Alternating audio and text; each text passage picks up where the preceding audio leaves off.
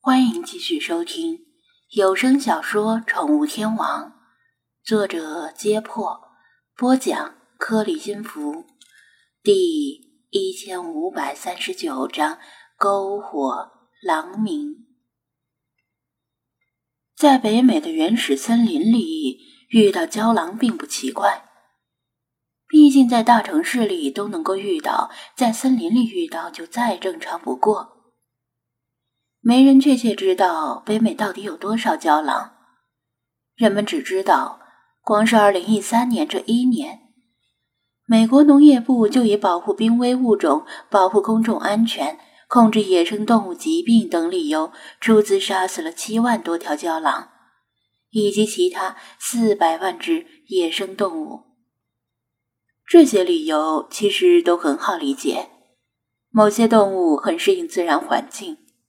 于是大量繁殖，而某些濒危动物的生存空间就会被挤占，比如斑点猫头鹰就不敌外来的猫头鹰种群，数量越来越少。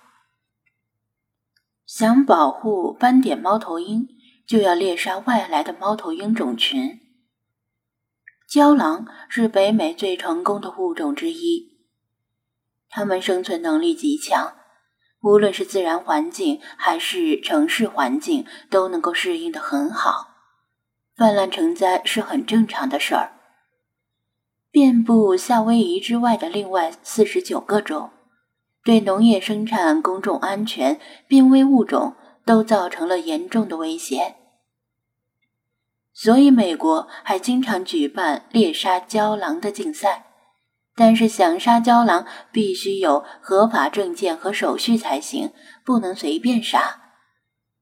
杨神父说，郊狼很少袭击人，这是正确的，但是很少不等于没有。实际上，过去几十年里，加州发生了三百多起郊狼攻击人的事件，攻击的大部分是孩子，偶尔有成年人。曾经有一位十九岁的少女被郊狼咬死，张子安一度担心 Megan 会不会也遭遇了狼吻。现在他知道 Megan 是被里皮特他们捉住了。他听说是郊狼徘徊在附近，心放下了一半。虽然不清楚有多少郊狼，但起码比遇到黑熊要好。威马斯没有大声报警，因为他见过郊狼。知道单只的郊狼很弱，就算来了一群，应该也打不过精灵们。只是另一种动物是什么呢？那种气味对菲马斯而言不算陌生，他在森林里闻到过类似的气味，但不知道这种气味的主人是什么动物。猫类精灵们也离开帐篷，他们听说不是黑熊。而且还有另一种陌生的动物，纷纷被激起了好奇心。反正都醒了，干脆就去看看热闹。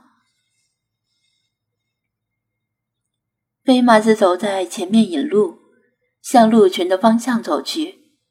张子安拿上夜视仪和手电，当然也不能忘记防熊喷雾剂和泰瑟枪，打算跟着精灵们一起去。他刚迈出两步，却注意到星海还蹲在篝火边，没有跟其他猫一起去。星海，你不去瞧瞧？他问道。星海伸了个懒腰，甩甩尾巴，歪头看了一眼篝火，说道：“喵，火快熄灭了。”张子安一离开帐篷，就看到篝火快熄灭了。他这一觉睡了好几个小时，中间没有添柴，篝火只剩下一些焦炭，在灰白色的灰烬中散发着微弱的暗红色光芒，以及少得可怜的些许余温。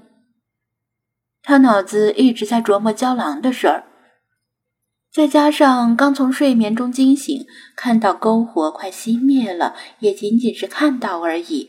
没有在脑海里产生任何波动。火快熄灭了，又怎样呢？点燃篝火的目的是在睡觉时驱赶野兽，防止野兽靠近。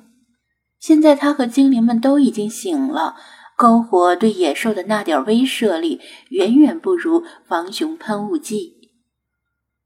空气很冷，张子安搓了搓手，他很想马上去看看发生了什么情况，有几条郊狼。除了郊狼以外，还来了什么动物？但是星海蹲坐在江西的篝火边，像是很想烤火取暖的样子。于是他又蹲下来，捡起还没烧过的枯枝，放进篝火里。是啊，火快熄灭了，那就让它烧起来。他说道。由于前天晚上刚下过雨，再加上雾气弥漫，树枝比较潮湿，放进篝火之后，非但没有燃烧起来，浓重的水汽反而令本来快熄灭的篝火更加的暗淡，随时可能被压灭。没办法，他又反身走到背包旁边，用手电照着，从里面寻找固体酒精。找到一罐之后，从里面翻出一小块，均匀的涂到一根枯枝上，然后用打火机点燃，再塞到篝火堆里，并且不住的用嘴呼气，帮助空气流通，为篝火带来更多的氧气。有了固体酒精的助燃，篝火很快转旺，哔哔啵啵的冒着火苗。不时还砰的发出响亮的爆裂声，火星四溅。那是树枝内部残余的水分变成蒸汽而爆开的声音。星海，别离火太近，小心火星溅到身上。他提醒道。星海听话的离篝火远一些，银灰色的眼眸倒映着红彤彤的火焰，高兴的说道。喵，好暖和。那你在这里烤火吧，我去看看他们在干什么。他还是挺担心那些看热闹的精灵们，毕竟除了郊狼之外，还有一种未知的动物，别是什么大型猛兽就好。喵，星海也去。令他意外的是。星海好像对篝火失去了兴趣，甩着尾巴就跟在他旁边。所以说，他不是想烤火。张子安有些糊涂了，不过算了，重新点上篝火也不错，省得一会儿看完热闹回来再点。他和星海小跑着去跟其他精灵汇合，他没敢开手电。担心手电光会招惹郊狼，反正有夜视仪，不至于寸步难行。隔着老远，他就看到精灵们那亮得吓人的眼睛，于是放轻了脚步。此外，在小溪上游的树林间，同样闪亮着好几对眼睛，似乎正在对鹿群打坏主意。那一定就是郊狼群。